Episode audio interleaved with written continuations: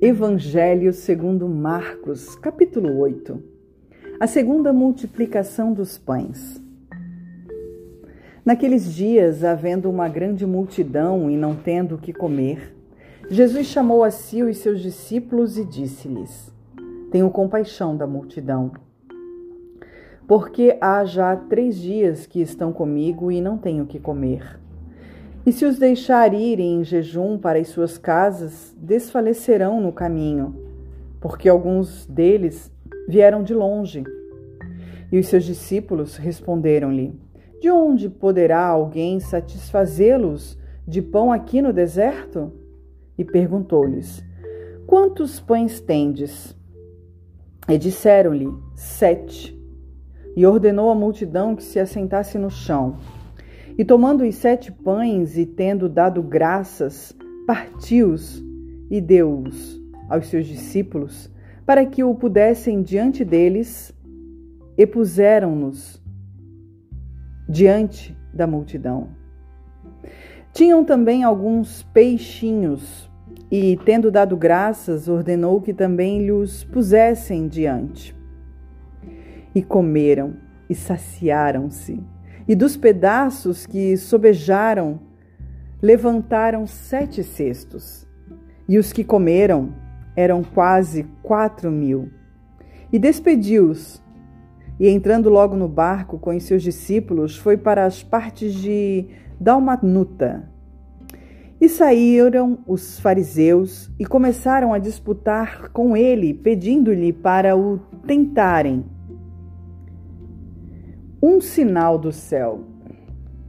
E suspirando profundamente em seu espírito, disse: Por que pede esta geração um sinal?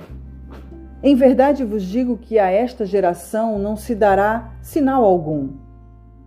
E deixando-os, tornou a entrar no barco e foi para o outro lado. E eles se esqueceram de levar pão e no barco não tinham consigo senão um pão. E ordenou-lhes, dizendo: Olhai, guardai-vos do fermento dos fariseus e do fermento de Herodes. E arrazoavam entre si, dizendo: E por que não temos pão? E Jesus, conhecendo isto, disse-lhe: Para que arrazoais que não tendes pão? Não considerastes nem Compreendestes ainda? Tendes ainda o vosso coração endurecido? Tendo olhos, não vestes?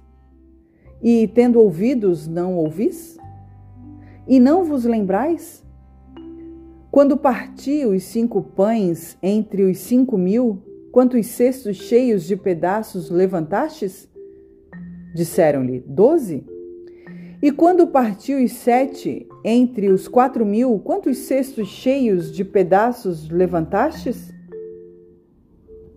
E disseram-lhe: Sete. E ele lhes disse: Como não entendeis ainda? A cura do cego de Betsaida. E chegou a Betsaida e trouxeram-lhe um cego e rogaram-lhe que o tocasse. E tomando o cego pela mão, levou-o para fora da aldeia. E cuspindo-lhe nos olhos e impondo-lhes as mãos, perguntou-lhes se via alguma coisa. E levantando ele os olhos, disse: Vejo os homens, pois os vejo como árvores que andam. Depois disse: Tornou a pôr-lhe as mãos sobre os olhos e o fez olhar para cima e ele ficou restaurado e viu a todos claramente. E mandou-o para sua casa, dizendo: Nem entres na aldeia, nem o digas a ninguém na aldeia. E saiu Jesus e os seus discípulos para as aldeias de Cesareia de Filipe. E no caminho perguntou aos seus discípulos, dizendo: Quem dizem os homens que eu sou?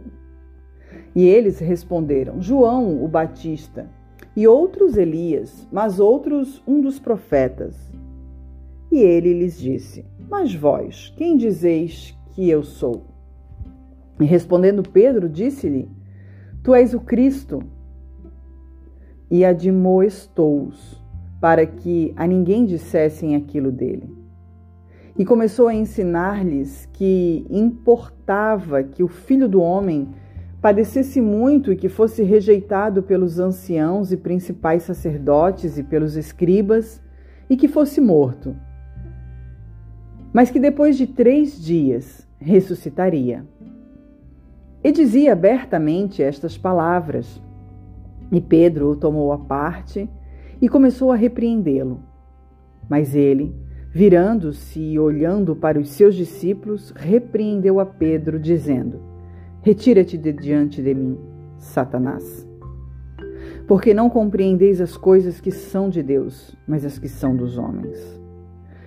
E chamando a si a multidão com os seus discípulos, disse-lhes: Se alguém quiser vir após mim, negue-se a si mesmo e tome a sua cruz e siga-me.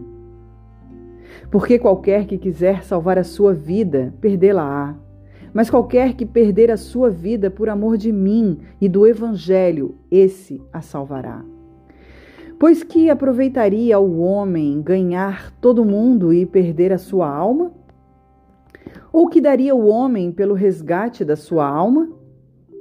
Porquanto qualquer que entre esta geração adúltera e pecadora se envergonhar de mim e das minhas palavras, também o filho do homem se envergonhará dele, quando vier na glória de seu Pai com os santos anjos.